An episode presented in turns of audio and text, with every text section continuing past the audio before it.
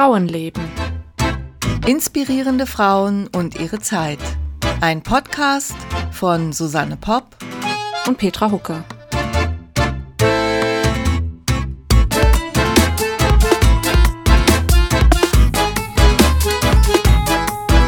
Hallo Susanne. Hallo Petra. Entschuldigung.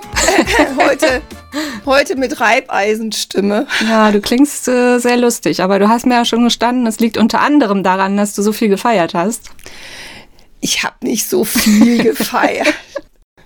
Naja, ich habe mich vor allen Dingen mal in einer lauten Umgebung unterhalten. Ja. Das war vielleicht äh, nicht ganz so gut. Also ich hatte schon, in, eigentlich war oder ist die Erkältung am Ausklingen. Aber sie hat sich jetzt irgendwie nochmal meine Stimmbänder ausgesucht. Ja, ja, ja weil mir geht's insgesamt nicht schlecht. Also ich habe auch die ganze Zeit gearbeitet. Ich hatte jetzt auch nicht irgendwie, wie man manchmal so hat, so Gliederschmerzen oder sowas. Ist auch kein, ist auch kein Covid. Ich bin einfach nur erkältet. Aber dann ist ja gut, dass wir nur noch für ein paar Minuten hier sind und die richtige Folge schon im Kasten haben. Dann kannst du dich gleich wieder schonen. Ja, ich muss ganz ehrlich sagen, äh, jetzt hier eine ganze Stunde, so lang dauert es ja doch meistens, zu reden, das würde unter Umständen schwierig werden. ich habe mir selbst ein kleines Schweigegelübde auferlegt. Mhm. Was gut ist, weil ich nämlich gerade dabei bin, äh, einen Roman zu Ende zu schreiben. Da findet das ganze Gequatsche ja im Kopf statt. Aber im also Roman also wird umso mehr gequatscht. Ja, tatsächlich. Also äh, im Moment reden die sehr viel. Mhm. Weil das ist jetzt gerade das letzte Kapitel, an dem ich bin. Und da ah. ist jetzt gerade irgendwie sehr viel Dialog.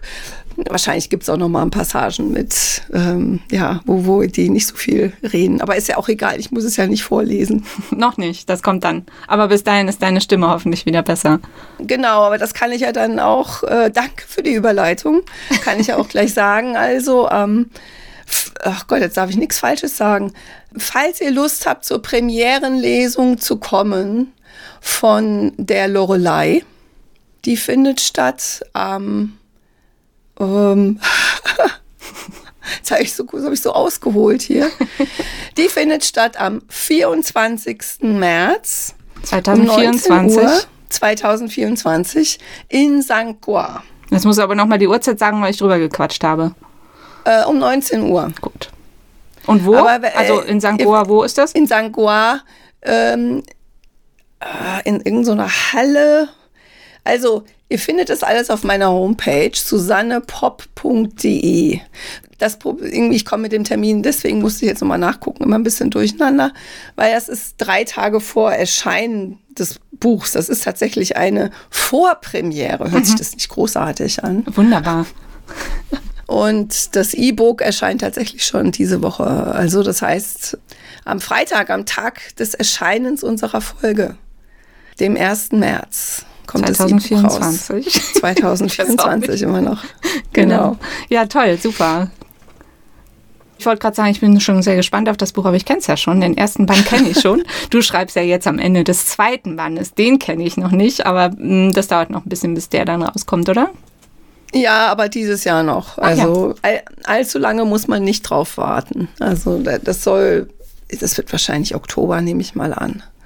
Ja, schön. Bei mir ja wahrscheinlich auch, aber das ist auch noch nicht offiziell. Deswegen mache ich da noch keine Werbung. Wir machen nur Werbung für dich. Die Lorelei von Susanne Pop ab dem 1. März im E-Book und ab dem Ende März in äh, Taschenbuch kauft. Genau. Vorbestellen, kaufen, genau. ganz tolles Buch. Also äh, genau. ich kann es Zur empfehlen. Lesung kommen. Das auch. Du hast noch mehrere, aber wie gesagt, das steht dann alles auf deiner Website. Genau, äh, unter susannepop.de. Ähm, das versuche ich aktuell zu halten, weil es ist tatsächlich so, dass man manchmal zum Beispiel die Uhrzeit noch nicht weiß oder so und dann, aber ich ergänze das dann nach und nach. Oder man findet es dann eben schon bei den Veranstaltern, mhm. je nachdem, was das ist. Gut ja, vielleicht kommen ja sogar noch ein paar mehr Lesungen dazu. Mal gucken. Ich bin sehr gespannt. Du kannst den ganzen Rhein rauf und runter lesen eigentlich, oder? Ja, zumindest am Mittelrhein. Mhm. Lorelei, äh, das ist ja so ganz lustig, ne? Also äh, direkt am Mittelrhein ist es, glaube ich, okay, da ist dann auch das Interesse da. Und äh, weiter weg ist es auch wieder okay. Es gibt aber irgendwie so einen Bereich, glaube ich, da, da denken die, ach nee, schon wieder Lorelei. Aber ich hoffe, dass das, also ich mache ja eine völlig neue Geschichte draus. Also ähm, das ist die wahre Geschichte der Lorelei von mir erzählt. Also so muss man das sehen. Das darf man sich nicht entgehen lassen. Ja, so war es, so war es wirklich. Alles andere ist erfunden. Alles andere ist Legende. Alles andere ist Legende. Oder, oder, äh, Entschuldigung, meine Stimme. Oder ich mache jetzt meine eigene Legende. Draus. Das ist auch gut, ja. Okay, ähm, mir fällt keine intelligente Überleitung zu unserer heutigen Protagonistin ein. Dann lassen wir das einfach so stehen. Unsere heutige Protagonistin ist aber Zaha Hadid, eine sehr bekannte, berühmte Architektin, mit der ich mich schon länger beschäftigen wollte. Und äh, ja, mit unserer ersten normalen Folge seit, ähm, hm, seit einem halben Jahr oder so. Ja, ich glaube, wir haben sechs Autorinnen-Specials ja. gemacht. Genau, jetzt sind wir wieder mit normalen Folgen da. Und mit dieser tollen Saha Hadid geht's los. Richtig. Und ich habe mir vorgenommen, weil das sehr schön zu meinem Roman passt. Das wird dann ähm, im April 2024, weil wir dann über Bettine von Arnim sprechen. Ja. Also eine ganz andere Zeit, aber jetzt sind wir mal top aktuell. Zaha Hadid.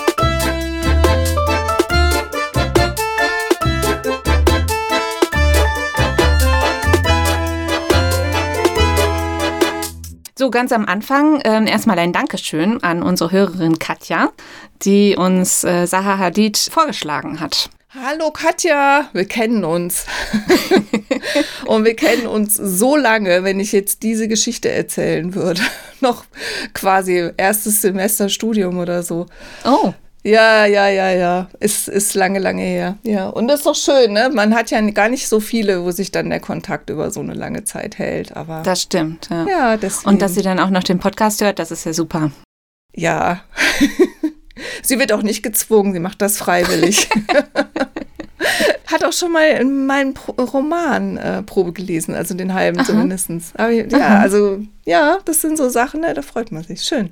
Ja, Schön. und jetzt also, äh, aber du bist auch schon, du hast dann gesagt, Sahadid hattest du auch vorher schon auf dem Schirm sozusagen. Auf dem ne? Schirm, ja? genau, weil ich gerade irgendwie so in meiner Architekturphase bin. Also wir hatten ja äh, schon Margarete Schütte-Lihotzky und ich habe auch einen Übersetzungs-, also ich bin Übersetzerin und habe einen Kunden und übersetze gerade Architekturtexte für den. Und das heißt, ich bin so richtig im Thema drin. Ja.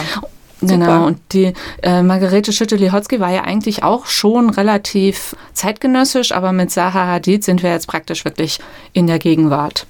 Und ähm, was ich da dann besonders interessant fand in diesem Zusammenhang ist, dass sie trotzdem sehr oft noch die erste war. Also die erste Frau, die erste Architektin. Sie hat zum Beispiel als erste Frau äh, 2004 erst den bedeutendsten Preis für Architektur bekommen, den Pritzker-Preis. Also, also, die erste auch, Frau, die überhaupt diesen Preis jemals genau, gewonnen hat. Genau.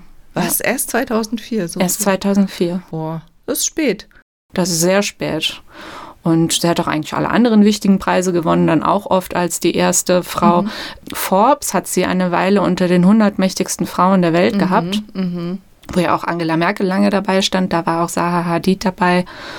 Und ähm, es gibt noch keine Biografie über sie.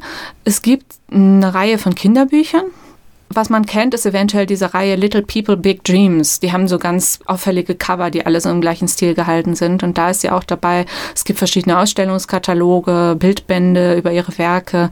Es gibt einen Gesprächsband mit äh, Hans-Ulrich Obrist, hat sie gesprochen.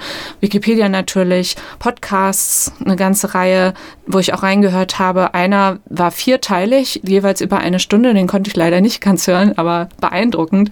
Und viele von diesen ähm, PodcasterInnen sind dann junge Leute, die erzählen, wie sie als ArchitektInnen während ihres Studiums oder während ihrer Arbeit von Zaha Hadid beeinflusst wurden oder mhm. dass sie sie zumindest mhm. bewundert haben. Mhm. Und ähm, ja, es ist wirklich absolut modern und zeitgenössisch. Aber du hast es trotzdem geschafft, dich über ihre auch über ihre Biografie, ne? Das ist ja eigentlich das, was uns auch immer so ein bisschen interessiert. Wie, wie wird ein Mensch zu dem, was er ist oder eben bei uns in unserem Fall immer Frauen. Wie werden, wie werden sie zu dem, was sie sind?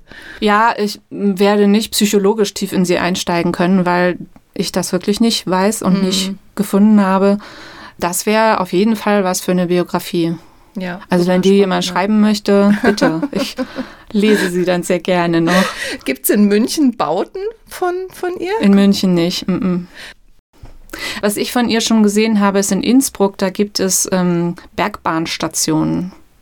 Und zwar heißt die Bahn da, Moment, jetzt muss ich mal gerade nach unten scrollen, die ähm, weit unten, 2015 hat sie da die Hungerburgbahn gebaut. Die habe ich schon mal gesehen. Und 2016 hat sie in äh, Antwerpen in Belgien, weiter scrollen, das Porthaus äh, entworfen oder auf Flämisch Havenhaus. Mhm. Das ist ein Regierungsgebäude, das steht direkt am Wasser. Ja, das ist auch sehr schön, das habe ich auch schon gesehen. Also es ist auf jeden Fall immer so ein bisschen, ja, futuristisch, ich weiß nicht, ob mhm. das das richtige Wort ist, also so ja. sehr, ähm, also ja, zukunftsweisend. Ich erzähle das. Genau. Ich Und jetzt das. bin ich sehr gespannt, was über ihre äh, Geschichte zu hören. Dann fange ich mal früh an bei ihrer Geburt im Jahr 1950, 31. Oktober in Bagdad geboren. Also sie ist geborene Irakerin. Gestorben, sage ich vielleicht auch schon dazu, 31.03.2016 in Miami. Ihr ganzer Name lautet Zaha Muhammad Hadid und äh, später dann auch Dame Zaha Muhammad Hadid. Also sie wurde zur, zur Dame des, wie heißt das, Commander of the British Empire oder also das, was bei Männern der Sir ist, bei Frauen eben Dame. Ihre Mutter hieß Wajiha Sabunji, Geburtsdatum habe ich nicht, aber gestorben 1983. Ihr Vater Muhammad Hussein Hadid 1907 bis 1999. Die stammten beide aus Familien aus Mosul, die, Zitat, mit Handel, industriellen Investitionen und Immobilien reich geworden sind. Mhm. Also es waren wohlhabende Familien. Der Vater studierte dann 1928 bis 1931 an der London School of Economics ging danach wieder zurück, wurde 1946 Mitbegründer der Demokratischen Partei des Iraks. 1958 ähm, gab es einen Staatsstreich und aus dem Königreich wurde Republik Irak, in der er dann zweimal Finanzminister war. Also er war mhm. auch wirklich Politiker. als Politiker mhm. aktiv und hat 1960 die Nationale Progressive Front mitbegründet und geleitet. Ich hoffe, der Name stimmt. Ich habe den nur auf Englisch gefunden. Nationale Progressive Front nenne ich jetzt einfach mal so, Entschuldigung. Die beiden haben einen westlichen Lebensstil verfolgt. Also der Vater war ja auch schon in London. Und Saha ging interessanterweise in eine Klosterschule, die von katholischen Nonnen geleitet wurde, obwohl ihre Familie ähm, Sunniten waren, also Muslime. War eine gute Schule, den Nonnen war auch wichtig, dass die Mädchen wirklich was lernen. Saha ist zuerst immer mit zum Beten gegangen und äh, hat dann irgendwann ihre Mutter gefragt, warum beten die eigentlich und äh, warum machen wir das nicht und so. Und die Mutter hat ihr dann gesagt, ja, wir sind halt Musliminnen, du musst da auch nicht mit hin. Und dann durfte sie mit den anderen Musliminnen und den Jüdinnen auf der Schule spielen, während die anderen beten ah, ja. mussten. Sie ist dann später auf ein Schweizer Internat gegangen, dann auf ein englisches Internat. Ähm, sie hatte zwei Brüder, die auch im Ausland waren. Ich nehme also auch an, im Internat. Einer hat dann später in Oxford studiert. Ja, sie hat sich sehr gut verstanden mit ihren Eltern. Der Vater war sehr geduldig und hat alle ihre Fragen beantwortet. Die Mutter hat ihr das Zeichnen beigebracht. Sie war künstlerisch sehr begabt. Als Saha sieben oder acht war, hat sie zum ersten Mal Kleidung selbst entworfen. Also sie wollte einen Sie wollte das nicht nur entwerfen, sie wollte das dann auch wirklich tragen. Und die Mutter hat das dann tatsächlich schneidern lassen. Mhm. Ihre Freundinnen waren begeistert, also es muss schön ausgesehen haben. Mit elf wollte sie dann aber schon Architektin werden. Mhm. Also die Familie. Früh die Erfahrung gemacht, dass sie ernst genommen wird, ne? wenn man das mhm. so zusammenfassen kann. Also, ne? dass sie halt irgendwas, dass du als Kind was entwirft und das dann auch tatsächlich, ich meine, das ist schon was Besonderes. Und bei der Architektur war das dann im Grunde genauso. Also sie hatten einen Freund der Familie, der Architekt war, also sie hatte da, ist da früh mit in Kontakt gekommen und dann hat sie ihr eigenes Kinderzimmer neu entworfen. Und Toll. das wurde dann von einem Tischler tatsächlich in die Tat umgesetzt. Ja. Und das ist doch eine Bestätigung für ein Kind, oder? Total, absolut. Und interessanterweise wurde dieses Zimmer dann, Zitat, als Vorlage für viele weitere Kinderzimmer in Bagdad ausgeführt. Oh, okay. Was uns dann wieder an Margarete Schütte-Lihotzky erinnert, die ja auch in die Massenproduktion gegangen ist. Ja, ja. Spannend. Fand ich echt lustig, dass ja, die nee, Eltern das, das so mitgemacht mir. haben. Das mhm. gefällt mir, ja. Ja. 1968 ist sie dann in den Libanon gegangen, um Mathematik an der American University of Beirut zu studieren. Mathe war wohl leichter als zum Beispiel Ingenieurwesen, weil das noch viel männlicher konnotiert war. Aber Mathe durfte sie wohl. Das war dann so die Zeit, wo im Irak Saddam Hussein langsam an die Macht gekommen ist und die Familie hat sich dann entschieden, nach London zu ziehen. Saha ist dann hinterhergekommen. Ich weiß nicht, ob sie dann noch mit den Eltern zusammengelebt hat. Sie hat jedenfalls äh, weiter studiert. 72 bis 77 hat sie dann Architektur äh, studiert mhm. an der renommierten Architectural Association School in London. Sie hatte auch sehr berühmte Lehrer, also diese Namen kennt man, wenn man sich mit Architektur auskennt. Oskar Niemeyer aus Brasilien, Rem Koolhaas aus Niederlanden, Bernhard Schumi aus der Schweiz, Elias Zengelis aus Griechenland zum Beispiel. Es war also diese Schule ist wohl zu Recht, äh, hat einen guten Ruf, weil es auch damals schon ein sehr moderner, freier Unterricht war. Also es war nicht irgendwie so Frontalunterricht mit Vorlesungen, sondern die haben, die Studierenden haben eigene Projekte entwickeln dürfen und die ProfessorInnen waren dann mehr so MentorInnen, die sie unterstützt haben. Sie war natürlich eine der wenigen Frauen. Damals gab es, ja, stand da in der Architektur, also wahrscheinlich nicht nur im Studium, sondern generell sechs Prozent Frauen. Äh, heute sind sie bei 30 Prozent, was ja auch noch enorm wenig ist. Ja, in anderen Fächern ist es doch deutlich mehr. Eine Medizin oder so, da äh, mhm. ist, glaube ich, gleich auf. Das sind, glaube ich, sogar mehr Frauen mittlerweile, die Medizin studieren. Aber na, ja, alles, was so in Richtung Ingenieur und geht, ist anscheinend Technik. Ja, aber wie gesagt, ich weiß halt nicht, ob es Studium ist oder eben äh, berufstätige Frauen. Und da wird es ja dann sowieso immer noch mal weniger. Mhm. Jedenfalls ist sie dann fertig mit dem Studium und arbeitet eine kurze Zeit im Office for Metropolitan Architecture für eben diesen Zengiles und Rem Koolhaas, ähm, eröffnet dann aber 79 oder 80 schon ihr eigenes Büro in London. Sie hat zuerst nur vier MitarbeiterInnen, die ähm, das wohl ganz toll fanden. Also Sarah Hadid galt als herzlich und als witzig. Es war schön, mit ihr zusammenzuarbeiten. Und sie selbst ähm, hat in einem Interview gesagt, dass es ihr nie darum gegangen ist, dass sie als das große Genie eine Idee hinwirft und die anderen rausfinden müssen, wie man das bauen kann. Sondern bei ihr gab es immer Teamwork und immer Diskussionen, auch wenn sie natürlich das Vetorecht hat. Mhm, mhm. Mm, ganz interessant ist, dass dieses Büro, also heißt Zaha Hadid Architects, ähm, schon früh mit Computeranimationen angefangen hat, also schon in den 80er Jahren. Interessanterweise ähm, bedauert sie dann aber in einem Interview später, dass dadurch das händische Zeichnen, also so diese Kunstfertigkeit verloren gegangen ist. Natürlich können die Ergebnisse genauso gut sein und bestimmt sogar besser, weil der Computer halt unterstützt. Und sie will das auch nicht wiederbeleben, weil das wäre ja so ein bisschen nostalgisch und unsinnig, aber trotzdem scheint sie das vermisst zu haben. Ja, gut, es geht, es ist immer so, ne? Es kommt was Neues, es geht auch was verloren. Ich kann mir schon vorstellen, dass so ne, das Zeichnen von Hand, dass das irgendwie eine andere, keine Ahnung, äh, Gehirn Verbindung zum Hand Gehirn hat, wie ich dann Verbindung hat. Ne? Manche Schriftstellerinnen schreiben ja auch von immer noch mit der Hand. Könnt, ja. Könnte ich jetzt Wir auch sogar eine, um Gottes Willen. äh kennen wir eine. ja, die Maria. Ah, ja, ja, ja, ja, richtig, genau. Ja, hat sie mal erzählt. Ja, ja. egal. Jedenfalls, ähm, ja, das war ihr Büro oder ist ihr Büro. Es gibt also immer noch. Ähm, sie hat 1980 die britische Staatsbürgerschaft angenommen. 1983 kam ein Praktikant zu ihr ins Büro, Patrick Schumacher, ein Deutscher der sie sehr bewundert hat und sie tatsächlich so als Genie gesehen hat. Sie war, ich weiß nicht aus welchen Gründen, erstmal von ihm genervt, hat ihn mehrfach gefeuert, er ist dann immer wieder gekommen. Und dann haben sie sich irgendwie zusammengerauft und ab 1988 war er dann erst fester Mitarbeiter und seit 2002 sogar ihr Teilhaber oder Partner. Also Geschäftspartner. Sie hatten keine Liebesbeziehung, nur eine enge freundschaftliche Arbeitsbeziehung. Ähm, sie hatte Spitznamen für ihn, wie wohl für so viele Leute. Er war Potato, weil er der deutsch war, aber auch natürlich, aber auch Fluffy und Cappuccino. Okay, wahrscheinlich ja. hat er gerne Cappuccino getrunken. Ja, und Fluffy, wer weiß, wie seine Haare aussahen. Vielleicht mochte er Fluffy Muffins oder sowas. ja, okay. zum Cappuccino Aber passt kein, das doch ganz gut. Äh, cool, kein äh, äh, Lieblingskollege auf den ersten Blick offensichtlich. Ne? Nee, offensichtlich nicht, genau. Ich würde mich auch mal interessieren, was er denn gemacht hat, dass äh, sie ihn mehrfach feuern musste. Ja gut, das, das zeugt auch schon von einer gewissen hm, Leidenschaft, ne? das, also klar, sie, sie wollte ja anscheinend immer ein gutes Team haben. Teamwork war ihr wichtig und irgendwie scheint, scheint sie das Gefühl zu haben, das gehabt zu haben, dass er da nicht reingepasst hat. Ja, aber irgendwie dann wohl doch. Irgendwie dann doch.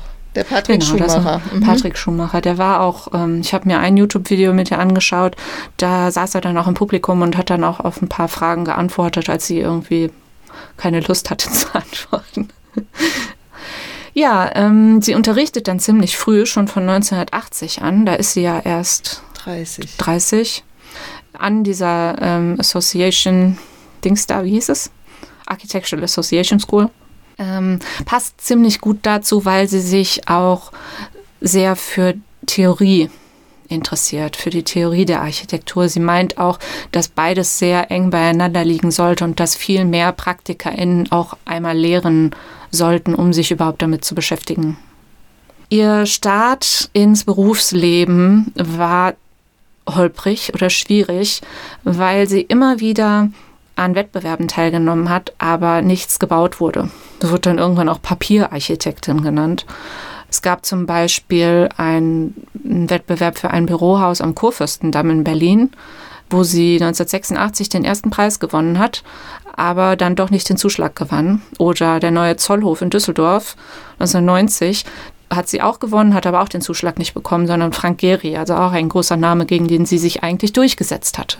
Oder früher schon, das war eigentlich, das war eine Riesenenttäuschung für sie. 1983 hat sie einen Wettbewerb gewonnen für einen äh, Freizeitclub-Projekt in Hongkong.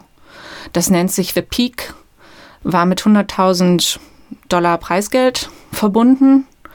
Ähm, sie hat gewonnen aber das Ding wurde nicht gebaut wegen der, ja, da stand jetzt wegen der politischen Entwicklung, was die Rückgabe Hongkongs an China anging. Allerdings war das 83. Hm.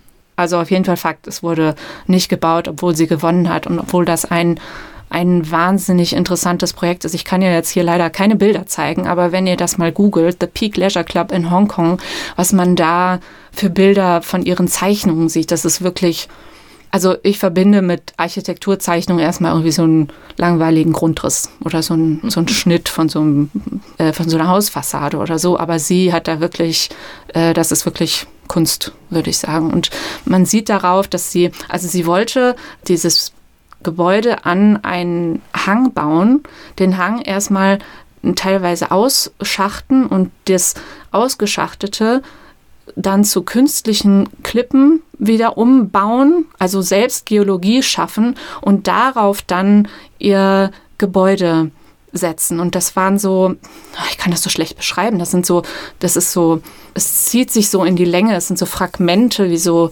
wie irgendwas, was, ja, was durchs All schießt. Du hast ja vorhin auch schon gesagt, das ist so futuristisch alles. Mm, und das ist, mm. also es sind ganz viele ähm, so auseinander schießende Fragmente. Ah, mhm, ich versuche mhm. das nicht nochmal. Ich habe nachher noch ein ganz tolles Zitat, aber genau, also schaut euch das mal an.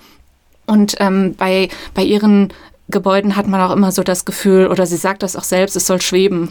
Ja, also es soll gegen die Schwerkraft an. Es schwebt ankommen. oder es fließt, ne? Das sind so die Assoziationen, mhm. die man da irg irgendwie hat. Ja, ich glaube, ja, das mit dem, ja, das, das verstehe ich, wenn sie das so, wenn sie das so sagt, das soll schweben. Mhm.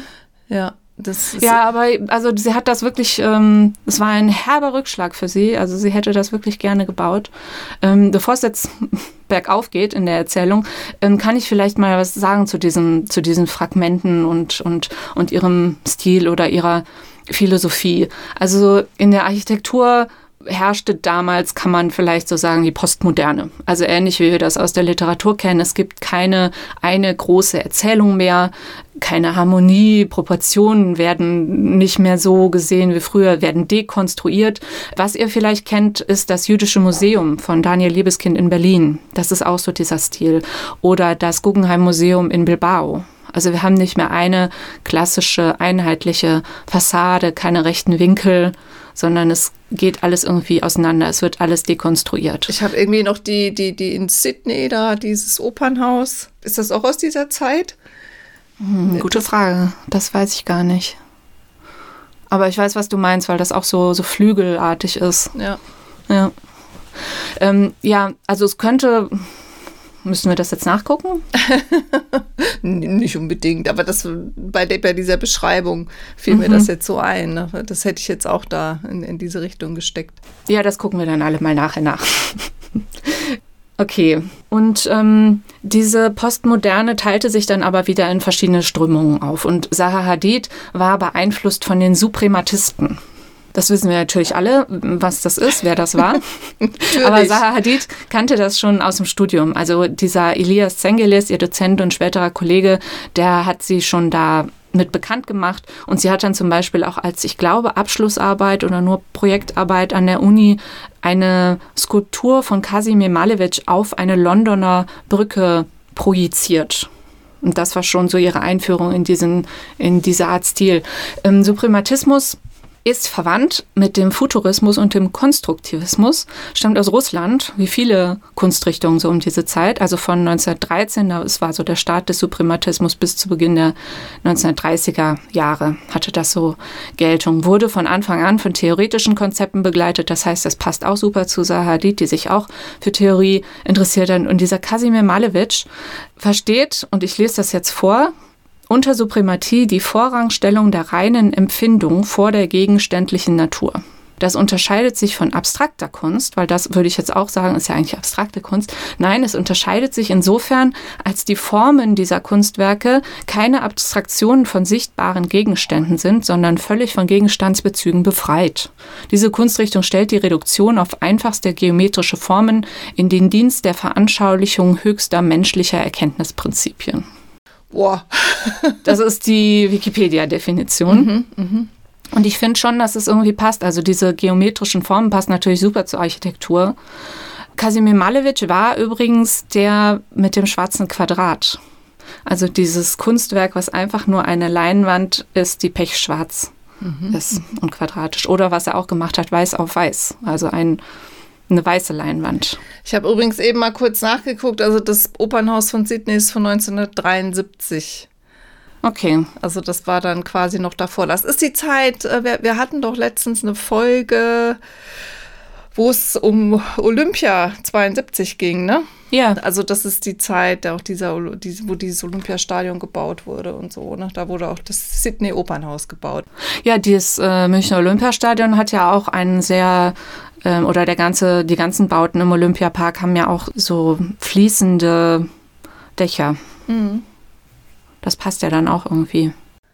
Ja, ich meine, klar, aber so die Alltagsarchitektur, ich frage mich das halt gerade, ne, wie ist das so zu wohnen? Ne? Weil wir wohnen hier eigentlich schon, auch gerade in der Schweiz, muss ich sagen, diese Überbauungen, äh, ne, so wenn Wohnungen geschaffen werden müssen, das ist quadratisch praktisch gut, ja. Also das das, das Auffallendste oder das Besondere ist dann vielleicht noch die Farbe, ja, dass da irgendwo mal eine bunte Farbe hingemacht wird oder so. Aber also diese Kritik gab es natürlich auch bei ihr. Also ich hatte ja gerade schon gesagt, funktionsfähig sollen, sollen diese Entwürfe natürlich schon sein, aber es gab eben die Kritik, dass sie das nicht sind. Sie macht sich zu wenig mhm. Gedanken um die Funktion, um die Raumoptimierung und sie sagt dazu, nicht jetzt ist mir egal, aber sie sagt, Früher hatten Architekten, Architektinnen die Pflicht, die Idee dem Massengeschmack anzupassen. Also, oder wie sie sagt, to dumb down, also so das geistige Niveau runterschrauben. Architektur war, war Dienstleistung, ähm, aber sie will das nicht. Also sie mhm. sieht sich schon auch als Künstlerin und ähm, möchte das schon auch so, möchte dafür auch akzeptiert und, und wahrgenommen werden. Es gibt ein Gebäude in Rom, das wollte ich später noch erwähnen, kann ich aber auch jetzt erwähnen, das Maxi mit Doppel-X, das ist Museum für ähm, moderne Kunst. Da wurde sie mal gefragt in einem Interview, ob sie denn, als sie das gebaut hat, sich so an der Umgegend orientiert hat, ob sie den Kontext berücksichtigt, wenn sie etwas entwirft. Und sie sagt ja schon, also sie berücksichtigt den Kontext, aber sie ahmt ihn nicht unbedingt nach. Also sie will, dass das Gebäude da schon irgendwie reinpasst, aber es darf auch gerne herausstechen. Es muss mhm. nicht darin untergehen. Mhm, mhm. Ich, ich liebe ja, also ich gucke mir auch wahnsinnig gerne Architektursendungen an, ja, wenn, wenn so äh, Häuser vorgestellt werden und so. Ich finde das immer total spannend, weil ich glaube auch deshalb, weil es was ist, was ich nicht könnte. Also mhm. ich, ich würde mir immer wahrscheinlich äh, eher ein bestehendes Haus irgendwie, das kann ich mir vorstellen, das einzurichten oder so oder da was mitzumachen. Aber aus dem Nichts da mhm. etwas zu schaffen, das stelle ich mir wahnsinnig schwierig vor. Ja. Also ihr Start war ähm, holprig, aber irgendwann kam dann der Durchbruch anscheinend, ne? Also das erste, was von ihr gebaut wurde, war noch relativ normal, ein Wohn- und Gewerbegebäude in Berlin. Aber dann, 1993, kam ein großer, großer Durchbruch in Weil am Rhein bei Basel. Ach natürlich, das kenne ich auch. Das kennst du auch. ja. Also Weil am Rhein ist praktisch direkt bei Basel, aber in Deutschland, ähm, dort gibt es die Firma Vitra. Das ist eine Schweizer Firma für die Herstellung und den Handel mit Wohn- und Büromöbeln. Und die wollten von Zaha Hadid gerne einen Stuhl haben. Dann hat sie den einen Stuhl entworfen und davon waren sie so begeistert, dass sie sagten, oh, eigentlich kannst du uns ein ganzes Gebäude entwerfen. Und daraus geworden ist, ist ein Feuerwehrhaus. toll, genau ein Feuerwehrhaus. Ja, unglaublich. Ja, das ist, das ist eine tolle Sache. Also das Vitra-Museum lohnt sich und überhaupt dieser, auch das wie so ein Landschaftspark, das lohnt sich. Also wer noch nicht da war, geht unbedingt mal hin. Ist auch direkt an der Autobahn, oder? Kann ja, man direkt das abfahren? Ist, ist auch gut zu erreichen, ja. Ja, und das ähm, Ach, das war das, das Erste, das wusste ich nicht. Mhm um das nicht wieder versuche, äh, damit ich nicht wieder versuchen muss, das selbst zu beschreiben, habe ich ein Zitat. Ja. Das, Ge das Gebäude bohrt sich wie ein Keil mit seinen dreieckigen Spitzen horizontal in das Gelände und vertikal in die Luft hinein. Jede Fassadenseite, Fassadenseite hat ein unterschiedliches Erscheinungsbild. Es ergibt sich ein dramatischer Effekt, der sich im Innenraum wiederholt. Schräge Trennwände intensivieren diesen Eindruck. In den Decken sind Beleuchtungsschächte eingebaut, die längs durch den Raum ziehen und ein Gefühl von Tageslicht erzeugen. Das Gebäude wirkt durch seine Schlichtheit schwerelos und beruhigend. Das ähm, ist, finde ich, kann man sich so ein bisschen vorstellen. Man sollte sich auf jeden Fall auch noch die Bilder angucken. Aber es gibt auch ein ähm, schmales Bändchen von Elisabeth Blum, das nennt sich Ein Haus, ein Aufruhr. Und das möchte ich euch jetzt auch noch vorlesen, weil, ähm, ja, Hadid beweist mit ihrem Feuerwehrhaus in Weil am Rhein, dass Architektur auch heute noch die Fachwelt in Aufruhr versetzen kann. Ihr Flammenflügel ist nicht nur feurig, glatt, eckig, farbig, obszön, geil, nass, trocken, er versteht auch exzellent die Kunst des Schürens, feuert an, weckt brutale, ärgerliche, zärtliche, träumende Gedanken, lässt das Haus das Herz höher schlagen und den Verstand immer wieder eintrocknen zwischendurch. Das Haus zwingt Wahrnehmung und Denken aus den voraus abgesteckten Grenzen des architektonischen Sehens auszubrechen. Es bringt sie auf der Linie des leidenschaftlichen Blicks zum Ausufern, bla bla bla und so geht geht das weiter. Oder, oder hier noch. Aber zu einer Ahnung davon, was Bachelor vor Augen gehabt haben mag, als er Valerie zitierend die Feuerkünste als Kampf des Menschen mit der Form schildert und so geht das weiter. Äh, gut, aber das ist jetzt die Frage, ne? wie viel sagt das jetzt über die, das äh, Feuerwehrhaus aus und wie viel über die, ich weiß nicht, wer, das, wer das, geschrieben genau. hat. Ja, also ja. die wollte sich da, glaube ich, aber auch noch mal ein bisschen verwirklichen.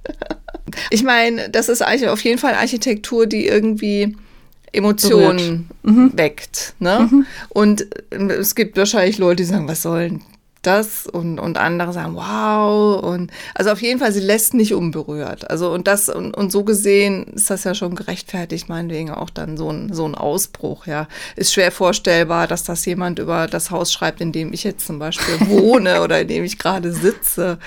Das, da, da würde man sagen, ja, da ist ein Eingang und da geht man rein und dann gibt es ein Treppenhaus. Und wenn man drin ist und rausguckt, ist schön. Also das, ja, und das ist eben bei dieser Architektur nicht so. Die will berühren und das ist wahrscheinlich das, was das ausmacht. Ne? Und weswegen dann auch so ein, also sie hat das Büro in London, ne? aber, mhm. aber die Projekte sind ja weltweit. Das ist ja jetzt nicht so, dass sie da irgendwie in England jetzt bevorzugt äh, Häuser baut. Ja, vor allen Dingen könnte ja allein England gar nicht so viele außergewöhnliche Gebäude bauen. Mhm. So, das war jetzt ein großer Erfolg. 1994, ein Jahr später, kommt allerdings schon wieder ein Misserfolg. Ähm, da sollte in Cardiff in Wales ein Opernhaus gebaut werden. Ähm, sie hat den ersten Wettbewerb gewonnen Aber die Baukommission wollte das dann doch nicht bauen. Der Wettbewerb wurde nochmal ausgeschrieben. Sie hat wieder gewonnen. Die Baukommission wollte wieder nicht bauen. Und so ging das dreimal. Sie hat sogar gegen Leute wie Chumi und Liebeskind gewonnen, immer gewonnen. Dreimal neu ausgeschrieben, dreimal abgelehnt. Obwohl auch die StatikerInnen immer bestätigt haben, ja, das mag kühn aussehen, außergewöhnlich aussehen, aber die Statik stimmt. Also man kann das bauen, weil die Baukommission gesagt hat, das können wir nicht bauen. Einer aus der Jury hat wohl gesagt, ähm, wir können das nicht nehmen, weil eventuell eine Fatwa gegen Wales ausgerufen werden könnte, weil Zaha Hadids Entwurf Ähnlichkeit mit der Kaaba in Mekka habe. Okay. Also Zaha Hadid selbst hat gesagt, sie glaubt, es lag daran, dass sie eine Frau ist, dass sie aus London ist, weil Wales und England ist ja auch immer schwierig, das Verhältnis, und auch, dass sie aus dem Irak kommt. Mhm, mh das hat zusammengespielt und es hat sie tatsächlich lange bitter gemacht. Also es war, sie meinte, es hat sie bestimmt um sieben oder acht Jahre beruflich zurückgeworfen, aber Zaha Hadid war ein sehr hartnäckiger, starker Mensch und ähm, sie hat sich da nicht verbiegen lassen und gesagt, okay, dann mache ich nächstes Mal irgendwie was, was angenehmeres was sondern also sie hat halt immer weiter versucht. ist. Genau. Ja. Okay. Äh, weißt du, wie das eigentlich ist bei diesen ganzen Ausschreibungen? Wird man dafür bezahlt, wenn man da äh, mitmacht? Und weil das so ein Entwurf einzureichen, das machst du ja mal nicht eben so. Das ist ja, das ist ja wahnsinnig Arbeit. viel Arbeit. Ja. Ich weiß es nicht. Kann ich meine Freundin mal fragen, die ist Architektin und werde das dann auch in die Shownotes schreiben können. Ja, das war Wales. In diesem Zusammenhang hat sie dann in einem Interview auch gesagt, es gab auch noch mal eine Situation mit einem Stadion, einem Sportstadion in Japan, wo sie auch drei Jahre äh, dran gearbeitet hat, um die Entwürfe fertigzustellen und ähm, auch gewonnen hat diesen Wettbewerb und dann wurde es aber trotzdem nicht gebaut. Und später wurde es dann gebaut oder wurde der Auftrag einem äh, japanischen Architektur Büro zugewiesen. Also wollten sie wahrscheinlich lieber jemanden aus dem eigenen Land. Und erschreckenderweise sah das Innere dieses Entwurfs praktisch ganz genauso aus wie das, was sie entworfen hatte, was da nicht genommen wurde. Und in diesem Video, ich weiß nicht, wie, was da jetzt inzwischen schon passiert ist, aber sie meinte, doch, da gibt es auf jeden Fall Copyright-Probleme und da müssen wir mal schauen, was wir da machen. Mhm. Ja, dann kamen aber einige sehr erfolgreiche Projekte. Also es ging jetzt gut weiter. Sie hat in der, für die Landesgartenschau in Weil am Rhein ähm, den Infopavillon des Landes Baden-Württemberg entwickelt, äh, nennt sich LF1 oder Landscape Formation One, kann man sich auch anschauen. ist ein sehr langgestrecktes, schmales Gebäude, 140 Meter lang aus drei Segmenten mit begehbarem Dach. 2003 kam dann eben dieses äh, Museum, was ich jetzt schon erwähnt hatte, oder das Contemporary Arts Center in Cincinnati. Museum für zeitgenössische Kunst, das erste Museum in den USA, das von einer Frau gebaut wurde. 2003. Ähm, da ging es sehr darum, dass ja die US-amerikanischen Innenstädte oft sehr verlassen sind. Also weil halt alle, die es sich leisten können, ziehen raus in die Suburbs und dann gibt es ja diese ganzen riesen Malls und keiner geht mehr in die Innenstadt, um irgendwas zu kaufen oder da zu arbeiten. Und in Cincinnati haben sie das versucht wieder zu beleben. Und äh, da hat wohl auch dieses Museum sollte dabei helfen. Ähm, sie hatte sehr wenig Platz und sie hat dann, sie beschreibt das so, dass sie das Gebäude so gebaut hat, wie so eine, wie heißen diese russischen Puppen, die man so ineinander oh, steckt. Äh. Ja, jedenfalls ja, so, ich weiß, was war. Ja. war ihr, ihr Gedanke dabei. Da hat sie auch tolle Kritiken für gekriegt. Dann, gleiches Jahr 2013, wurde in Leipzig das BMW Zentralgebäude gebaut da ging es ihr vor allen Dingen darum, also sie will immer, wenn sie, wenn sie öffentliche Gebäude baut, wie eben Museum oder so ein BMW-Gebäude, ähm, dass sie die Abgrenzung zwischen öffentlichem Raum und öffentlichem Gebäude relativieren möchte. Und in Leipzig an dem Gebäude zeigt sich das daran, dass die gerade gefertigten Autos auf dem Band durch dieses Zentralgebäude gefahren werden. So, und dann hatte sie durch diese Projekte und einige andere eben so viel Renommee angehäuft, dass sie 2004 diesen Pritzker Architekturpreis bekommen hat, den man auch als Nobelpreis für Architektur mhm, bezeichnet. Mhm, der wurde 1979 von einem US-amerikanischen Unternehmer ins Leben gerufen. Der war Besitzer der Hyatt Hotelkette und seit dessen Tod wird diese, dieser Preis jetzt weiterhin auch von der Hyatt Stiftung organisiert. Ist mit 100.000 US-Dollar dotiert Und ich habe mir dann mal auf Wikipedia die Liste angeschaut von denen, die gewonnen haben. Also sie war die erste Frau 2004 und dann wurden aber 2010, 17, 20 und 21 äh, Büros ausgezeichnet, die teilweise oder ganz von Frauen geleitet wurden. Ähm, das Alter der Architektinnen im Jahr der Preisverleihung liegt im Durchschnitt bei 65 Jahren. Also sie war oh, dann auch noch relativ jung. Ja. Und das habe ich auch gelesen, das kann ich gar nicht glauben, dass das wahr ist, dass sie die erste war, die in ihrer Dankesrede KollegInnen erwähnt hat. Also in dem Sinne, die meine KollegInnen, meine MitarbeiterInnen machen meine Arbeit erst möglich. Wie die ganzen anderen Architekten, die davor gewonnen haben, haben das nie erwähnt. Ja, so stand das da. Ja, klar, ich meine, so das Büro trägt ja, es trägt ihren Namen, ja, aber, aber sie, natürlich machst du das nicht alleine. Ja. ja, und das ist vielleicht diese Sache, die wir auch vorhin schon hatten, dass sie halt nicht das große Genie sein wollte, dass alles. Äh, äh dass alles von ihr kommt, sondern dass sie eben auch meint, das Team ist wichtig. Ja. Aber man kann das ja kaum glauben, dass 2004 zum ersten Mal jemand auf den Gedanken gekommen ist. Und ah, wo, wo hast du die Info her? Stand das da, oder? Ich glaube auch bei Wikipedia, ah, ja. ja. Hm. Naja, gut. Jedenfalls wird sie jetzt endlich ausreichend gewürdigt, also von ihren KollegInnen in der Fachpresse und wird bald so in einer Reihe erwähnt mit, mit Frank O'Gary, mit Norman Foster, mhm. mit Daniel Liebeskind. Sie wird richtig zum Star. Das war wohl so die Zeit, wo Architekten, da muss man wahrscheinlich nicht mal gendern, ähm, so überhaupt Stars waren. Also Namen, die man kannte, Foster, Gary. Ja. Ähm, sie wurden, fand ich ganz lustig im Begriff, Stararchitekten. Stararchitekten, okay. Das war dann so die Zeit, wo sie dann auch mal als Diva oder als böse Hexe bezeichnet wurde, weil natürlich muss das sein, wenn man, wenn sich eine Frau dazwischen drängt. Naja, auf der Bier also das, das ist unfassbar. das ist einfach, ne, du bezeichnest ja jetzt auch nicht einen Mann als Zauberer oder was, oder was soll er dann sein? Was ist denn da das Synonym? Teufel? Keine Ahnung. Und also das ist nee, der ist dann das große Genie. Der ist, genau, genau. Naja. Aber was bestimmt keinem Mann passiert, wobei wer weiß, äh, passiert ist, auf der Biennale in Venedig schmiss sich ein junger Mann vor sie auf die Knie, riss sein Hemd auf und wollte ein Autogramm auf seine Brust haben. oh, wer weiß. Ähm, ihr Büro wächst und wächst, äh, bis es doppelt so groß ist. Sie sagt immer, wenn jemand an der Tür klopft, stellt Patrick sie ein, also ihr, ihr Partner. Schumacher. 2005 entwerfen ähm, sie das Wolfsburg. 2005 entwerfen sie das Wolf. Das darfst du nicht rausschneiden, Petra. Ich weiß ehrlich gesagt immer noch nicht, was du sagen willst. Ich versuche es nochmal. Also, es gibt die Stadt Wolfsburg. Ja. Und Hat das vielleicht jetzt irgendwas mit VW zu tun? Nein, nicht mit VW. Da gibt es ein Science Center seit mhm. 2005. Das hat mhm. sie erworfen. Mhm. Äh, entworfen, oh Gott. Du, wir sind genau. ja auch wahrscheinlich schon gegen Ende jetzt. Bis bald, ich muss noch ein Stück trinken. Du bist bald fertig mit. So, das ist ein Museum für Wissenschaft und Technik, also so ein interaktives Zeug, wo man so ähm, rumdrücken kann. Also relativ viel in Deutschland eigentlich. Ne? Ja. Mhm. Äh, achso, da wollte ich noch erwähnen, dass sie ähm, auch immer auf der Suche äh, war nach neuen Baustoffen. Also sie hat zum Beispiel bei diesem Wolfsburger Science Center selbstverdichtenden Beton zum ersten Mal benutzt. Mhm. Also sie ähm, war auch damals schon, ähm, hatte sie schon über Nachhaltigkeit nachgedacht und ihr Büro ist auch heute immer noch darauf spezialisiert. Ja, 2005 kam dann noch diese Hungerburgbahn in Innsbruck, die ich schon erwähnt habe. 2009 das Maxi, also das Nationalmuseum für Kunst aus dem 21. Jahrhundert in Rom. Da ging es ja um das Thema Wand. Also die Wand sollte nicht einfach nur ein Wand sein, eine Wand sein, sondern eine emanzipierte Wand.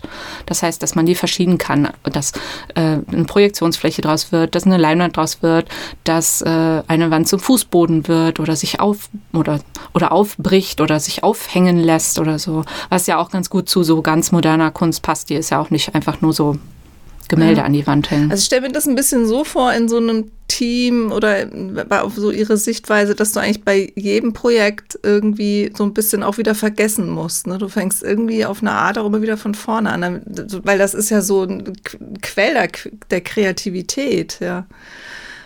Ja, ähm. oder dass du dich weiterentwickelst. Also wieder von vorne anfangen klingt so, als würde man dann ja nicht weiterkommen. Ja, nee, nee, also das, ja, das hört sich jetzt vielleicht ein bisschen zu negativ an, aber ich meine, dass du Dinge irgendwie immer wieder neu erfindest. So wie du jetzt sagst, eine Wand, ja. Eine, eine Wand ist keine Wand, ja. Eine ja. Wand, die auf einmal keine Wand mehr ist, ja. Das heißt ja auch immer, gerade auch bei Stühlen irgendwie, äh, sie hat ja auch einen Stuhl entworfen für Vitra. Ja. Äh, das ist auch so ein Beispiel dafür, ne? Ich meine, jeder weiß, wie ein Stuhl aussieht, für Beine, Sitzfläche und dann irgendwie noch eine Lehne oder so. Und da ja. noch was Neues zu machen, ja. da finde ich, da muss man auch besonders kreativ sein. Mhm. Also, ja, das stimmt. Und so, so ähnlich stelle ich mir das eben bei Bauten auch vor, dass du immer wieder auch ein bisschen was ja, komplett neu anders machst. Was dazu ganz gut passt, ist, dass sie gerade bei dem Maxi ähm, gesagt hat, das Gebäude ist eigentlich ein Tanzstück. Und zwar, ähm, kennst du Martha Graham? Das war ja. eine Tänzerin, Choreografin. Mhm. Und äh, genau, da sagt sie, dieses Gebäude ist wie ein Tanzstück von Martha Graham. Ah. Und das ist eigentlich auch eine interessante, ein ja, interessanter so Vergleich. Ja, ja. Oder du, du, du, du stellst dich vor dein Team und sagst so, wir bauen jetzt und wir machen jetzt einen Entwurf und das soll werden wie ein Tanzstück von. Und du musst Leute haben, die damit was anfangen ja. können mit so einer ja. Aussage, oder? Oder wie ein Raumschiff von Star Wars oder so. Ja, genau. Ja, ähm, apropos Stuhl, sie hat, äh, ach so, für das Maxi hat sie übrigens auch einen Sterling Prize gewonnen, auch ein sehr renommierter Preis. Aber was du gerade sagtest mit dem Stuhl, sie hat auch tatsächlich mehrere Möbelstücke entworfen, entworfen ähm, Inneneinrichtungen, überhaupt Messepavillons, Ausstellungen gestaltet. Ähm, und sie meinte auch, sie wird davon eigentlich gern noch viel mehr machen, auch weil das Ergebnis so viel direkter ist. Also da sitzt man ja nicht drei Jahre dran, aber ja. sie hat leider nicht genug Zeit. Mhm. Sie hat sich auch für, für Mode interessiert, ähm, trägt oft ausgefallene Kleider, auch Pelze, Schmuck, verschiedenen Schmuck. Und ähm, ich habe mich so ein bisschen, als ich die Fotos so durchgeschaut habe, hat mich das so ein bisschen an Björk erinnert. Die hat ja auch immer so absolut schräge Kleidung an. Also es ist praktisch selbst irgendwie so Kunst oder Architektur. Mhm, mh. Und auch hier beschwert sie sich zwar manchmal, dass äh, warum kommentieren die Leute immer, was ich anhabe, was die Männer anhaben, kommentiert keiner. Wobei man so bei Architekten ja eigentlich auch so an schwarzen Rollkragenpullover denkt. Ich weiß nicht, ob das heute noch so ist. Aber auch da macht sie sich halt nicht klein oder unauffälliger, sondern sie zieht dieses verrückte Zeug an. Ich finde sowieso, also man kann sich gut Videos von ihr anschauen, um mal so ihre Präsenz zu merken. Also sie hat so eine tiefe Stimme und einen ziemlich schweren Dialekt. Ich finde, man versteht sie schlecht. Und eine große Zahnlücke vorne zwischen den Zähnen. Sehr sehr präsent und interessant irgendwie. Also jetzt einen englischen Dialekt dann. Ja, ja. Mhm.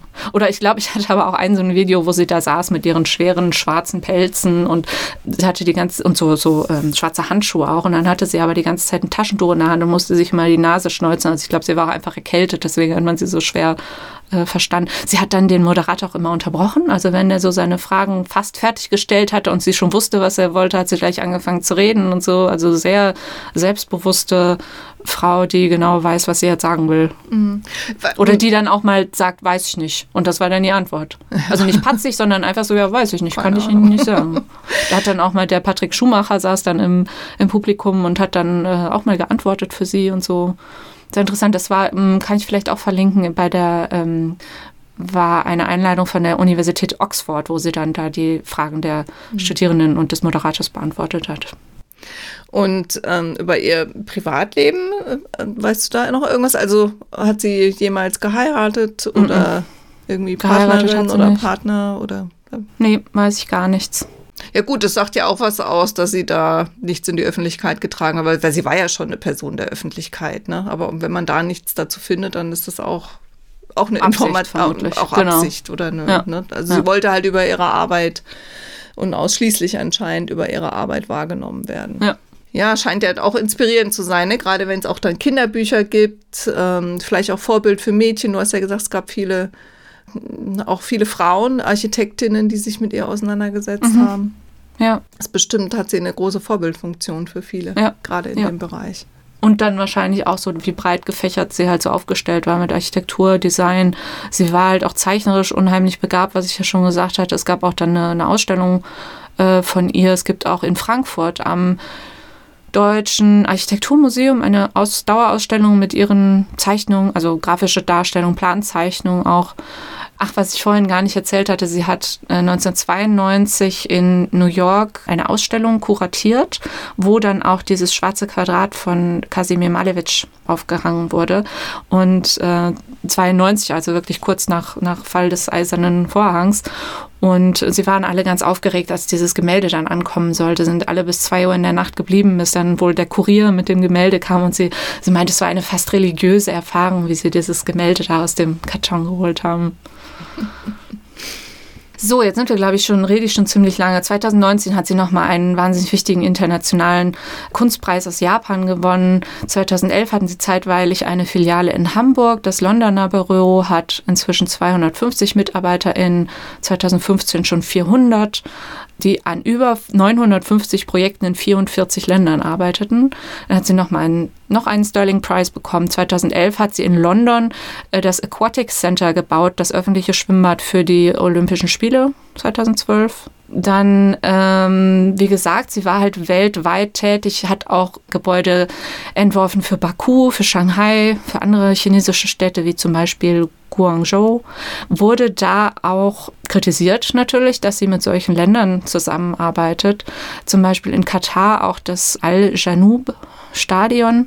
Da sollen dann, wie man das oft hört, Migranten gestorben sein, die da arbeiteten und Leute wurden vertrieben, damit genug Platz für das Gebäude ist.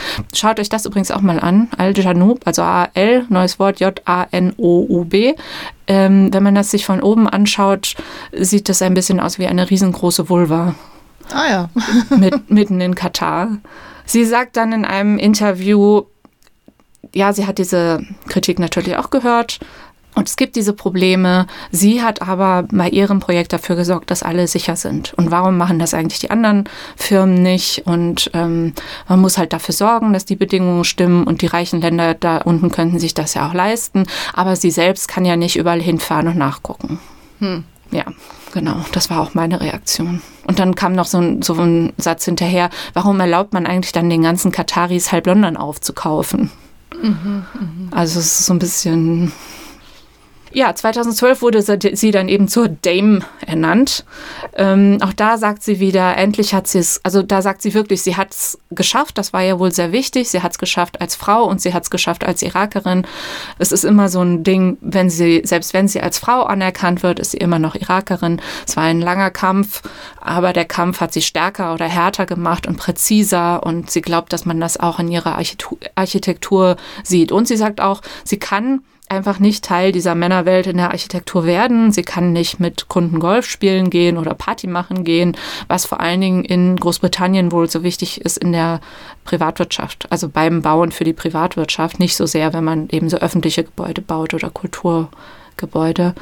Aber auch da gibt sie dann eigentlich wieder so den Eindruck, vielleicht will ich das auch gar nicht. Vielleicht muss ich mich nicht in diese Männerwelt einfügen, sondern mache mein eigenes Ding und mache meine eigene Welt.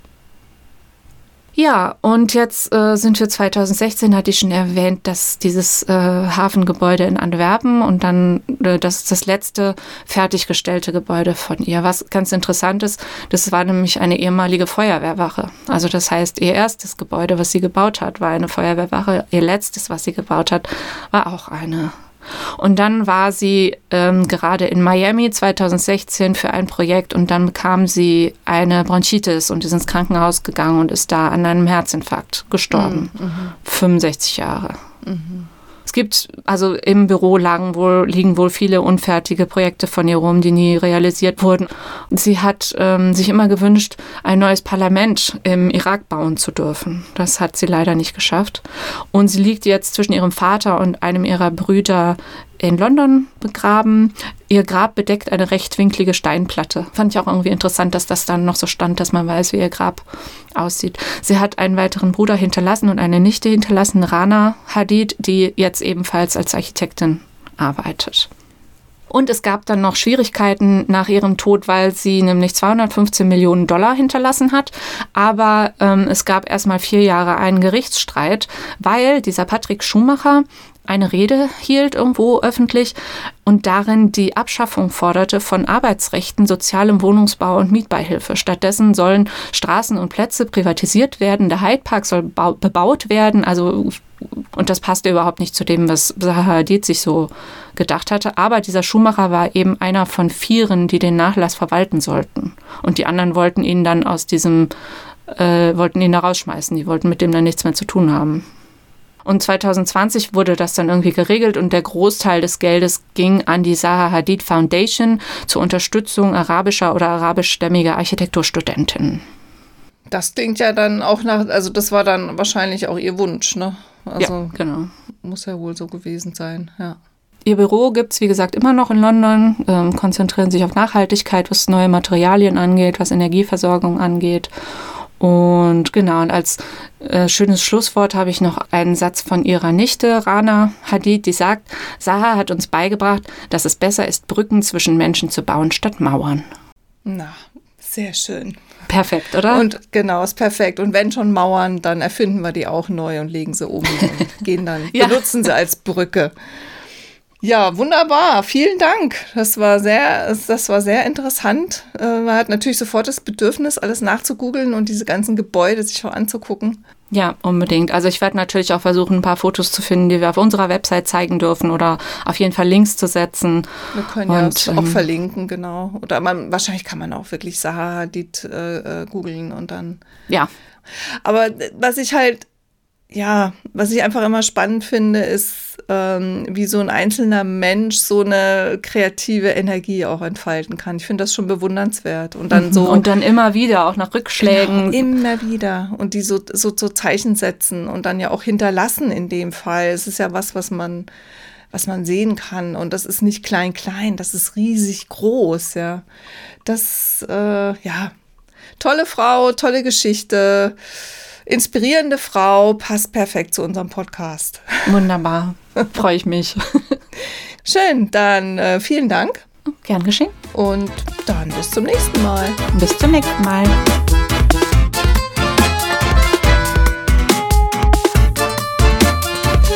Wenn euch die Folge gefallen hat, dann freuen wir uns sehr, wenn ihr unseren Podcast abonniert und vielleicht sogar positiv bewertet auf den einschlägigen Plattformen.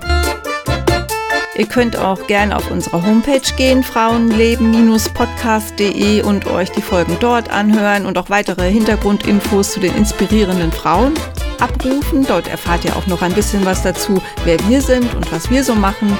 Historische Romane schreiben nämlich zum Beispiel. Und unter susannepop.de und petra-hucke.de kommt ihr direkt zu uns oder ihr hinterlasst uns Feedback auf Instagram at frauenleben.podcast.